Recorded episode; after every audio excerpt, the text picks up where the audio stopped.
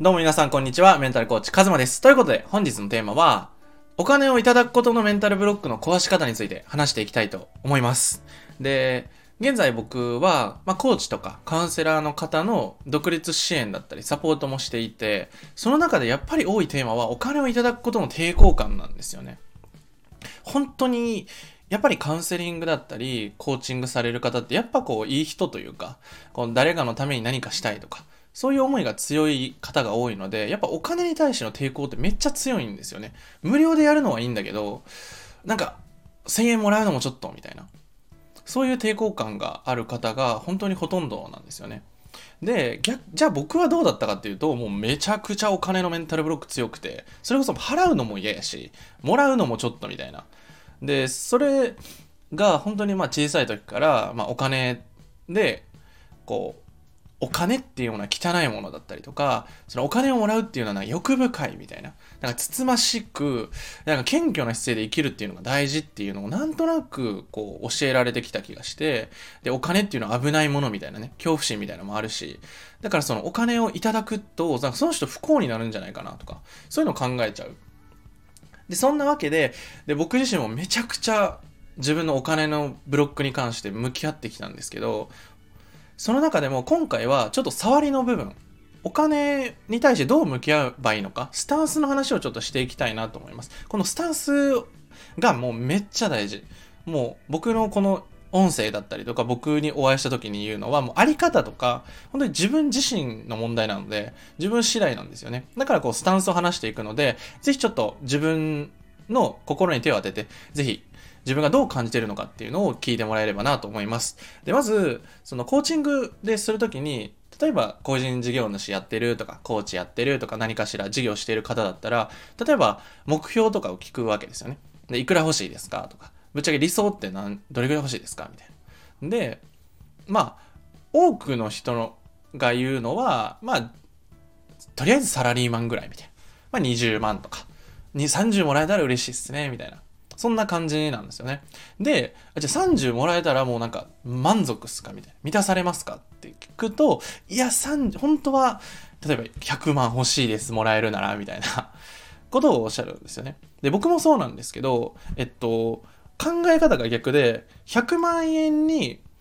もらえるような自分になって初めて100万円を掲げるんじゃなくて、最初に自分が欲しい金額をもう提示した方が早くて、100万円欲しいっていう自分にどうやったらなればいいのかっていうのを、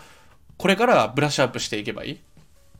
で、まあ、よくありがちなのが、え、それどうすればいいんですかみたいな。例えば100万欲しいって言っても、どうやってやってる、やればいいか分かんないですみたいなことをおっしゃられると思うんですよね。僕もそう思ってたし。で、その時に僕が教えられて、あ、そうやなって思ったのは、その100万の人の生活スタイルとか、マインドとか、その言葉遣いとか、その仕事への姿勢みたいなところをまず学んだ方がいいよっていうふうに言われて、そのノウハウとかスキルとか、そういうものに頼っちゃダメっていう自分のあり方だったり、自分が100万円をもらえるような人間になるためにどうしたらいいのかっていう意思決定をこれからしていくんですよね。例えば月収100万もらってる人がなんか朝ダラダラせえへんよなとか、なんかめっちゃ熱量高いよなとか、皆さんの中でもあると思うんですよ。こんな人になりたいなとか。で、そういう人になりきって生活していくんですよ。だから自分がなりたい自分に近づいていくっていうスタンスがすごく大事。その、そんな自分になりたいなとかじゃなくて、もうなるって決めちゃえばいいですよね。で、いやでもなれるかどうかわかんないとか、そんなんどうでもいいんですよね。自分が掲げるっていうのがすごく大事で、で、もう一つ、えっ、と、今まで話したのは、自分が何を欲しいのか、本当に欲しいものをやっぱ望まないと、モチベ上がんないんですよ。とりあえずこの金額とか、や、とりあえずで20万ってどういう、なんか、謙遜してんのか、こう、自分を大きく見積もってるのか分かんないよ、みたいな。まあ僕もやってたんで分かるんですけど、その、どうせだったら自分がワクワクするような目標を絶対達成した方がいいです。だってそれ達成するために頑張れるから。うん。なんかその、とりあえずこれぐらいとか、そういうなんか、なんだろうな、お金に対して低く見積もってしまうと、大事にしてないから、なんだろう、例えば1000円やったらもらえるかなとか、そういうマインドじゃ良くないんですよね。絶対この人の人生変えるぐらいのマインドセットで向き合ったら、その、人生変えるためやったらお金投資するよねっていう考え方に変えていかないといけない。そう自分の金額に見合う自分になるっていうのがめちゃくちゃ大事です。それのやり方っていうのは、自分が設定した後に必死で探してったりですよね。うん。それがね、すごい僕は、あの、恩師の方を見ててめちゃくちゃ思いましたね。なりたい自分で意思決定してるなって。なんか今の自分を守ってないっていうのがすごい大事ですね。うん。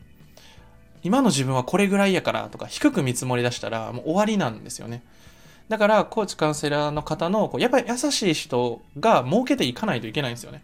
僕はそれをビジョンに掲げていて、もう優しい人が儲かる世界を作りたい。だって優しい人がお金持ってた方が絶対世界良くなるじゃないですか。あなたがお金もらってた方が世界良くなるために使うでしょっていう。自分の私利私欲っていうよりかは、もっとみんなどうやったら良くなるかなとか、クライアントの人がどうやったら喜んでくれるかなとか、そこに時間とかエネルギーを注いだらいいんですよ。その対価としてお金をいただくだけで、で、お金を別に、なんだろうな、その人たちが幸せになるように最終的に循環すればいいんですよ。本だったり自己投資をしたりとか、例えば家族を喜ばせたりとか、最終的に自分に返ってくるものを上げていく。で、あなたが本当に世界変えたいとか、これやりたいって思うのであれば、自分自身をむっちゃ大事にした方がいいですね。で、次はお金の使い方なんですけど、本当にお金の使い方は、あの、気持ちよく払うのがめっちゃ大事ですね。これ何でもそうで、僕ね、すごく、どっかで学んだんですよ。どうせやるんやったら、気持ちよく払った方がいいよって言われて。誰やったかな？なんかすっごいそれ覚えてて。その、コンビニとか、そのいくらとか関係ないですよ。30万でも100万でも、えっと、1000円でも100円でも、ありがとうって思いながら払う。うわ、これめっちゃ嬉しいわと思いながら払うっていう、その感情をちゃんと得るっていうのが大事だよって言ってて、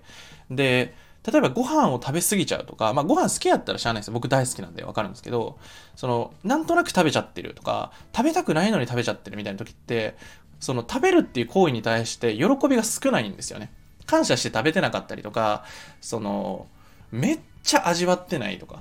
多分旅行とか行ってすごい、なんだろうな、現地の、例えばお刺身食べたりとかするときって、もうめっちゃ集中するじゃないですか。こう目つぶって、うわ、うんまーみたいな。それぐらいこう人生って味わうっていうのがめちゃくちゃ大事だなっていうことに気づいて、だから僕結構コーチングセッションでも、なんか今日の経験をなんかこう活かそうっていうのも大事なんですけど、なんかぜひ味わってくださいねみたいな。うわ、こんなんあったなとか。だからそういう風になんか味わい尽くすっていうのがすごく大事です。味わうとやっぱり残るんですよね、記憶に。心がやっぱ動いてるから。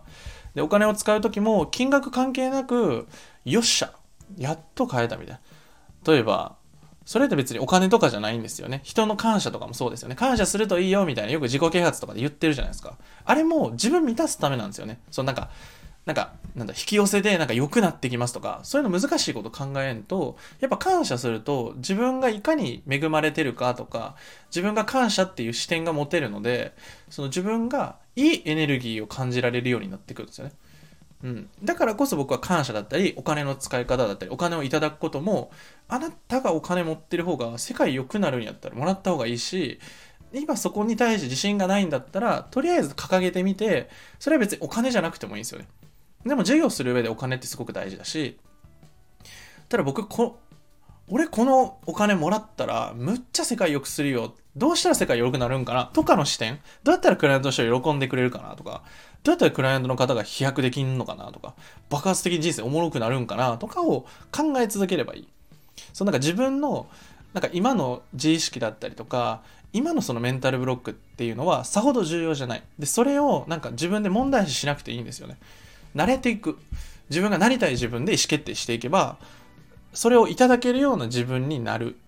で、それを作っていく。どうやってやったらこの価値感じてもらえるかなとか、どうやったら良くなるかなとか、そういうふうになんか自分のワクワクとか楽しいっていう方にエネルギーを注いだりとか、時間を注いでいくと、めちゃくちゃ良くなります。もちろんそれはすぐに効果が出る場合もあるし、半年後とかに成果出る場合もあるんですけど、とにかくお金っていうのはめっちゃいいものですね。ここのマインドをまず変えていかないといけないです。僕もお金もらうの申し訳ないなとか思ってたんですけど、でもそのお金で、そのクライアントの方がめっちゃ良くなってったらいいよねって。で、僕も自分が自己投資してから分かるんですけど、やっぱ自分でリスク取ってお金払うと本気になれるし、で、本気で学ぼうと思うし、人生変えようっていう風になる、そのすごいいいエネルギーになるのは、やっぱりお金っていうものだったりとか、それこそ、自分が、あなたが最大限の価値提供できる状態を作っていくっていうのがめちゃくちゃ大事です。だからこそ僕は、そのワクワクする世界とか、ビジョンっていうのを掲げるっていうのが大事だったり、目標だったり、夢とか、その理想っていうのがある方が人生っていうのはすごい面白いよねっていうふうに僕は信じているので、僕もこういうふうにバンバン音声配信するし、別にこれ誰かにやりなさいとか、なんか継続しましょうとか別に言われてないですし、僕もこのスタンド FM 継続しようなんて思ってないので、ただただやりたいっていう、伝えたいっていう、それだけでやってるので、ぜひ皆さんもそういう感情で、あの、ぜひお金に対して向き合ってみるといいんじゃないでしょうか。ということで、今回の音声はこれで以上になります。ぜひね、まだ公式 LINE 登録してない方は、ぜひ登録していただいて、僕の動画講座だったり、メンタルとかマインドとか行動力とか自己理解編だったりとかの動画講座今無料で配布してます。本当に僕は本気で伝えてる内容なので、ぜひ聞いてみてください。ということで、本日の音声はこれで以上になります。ではまた。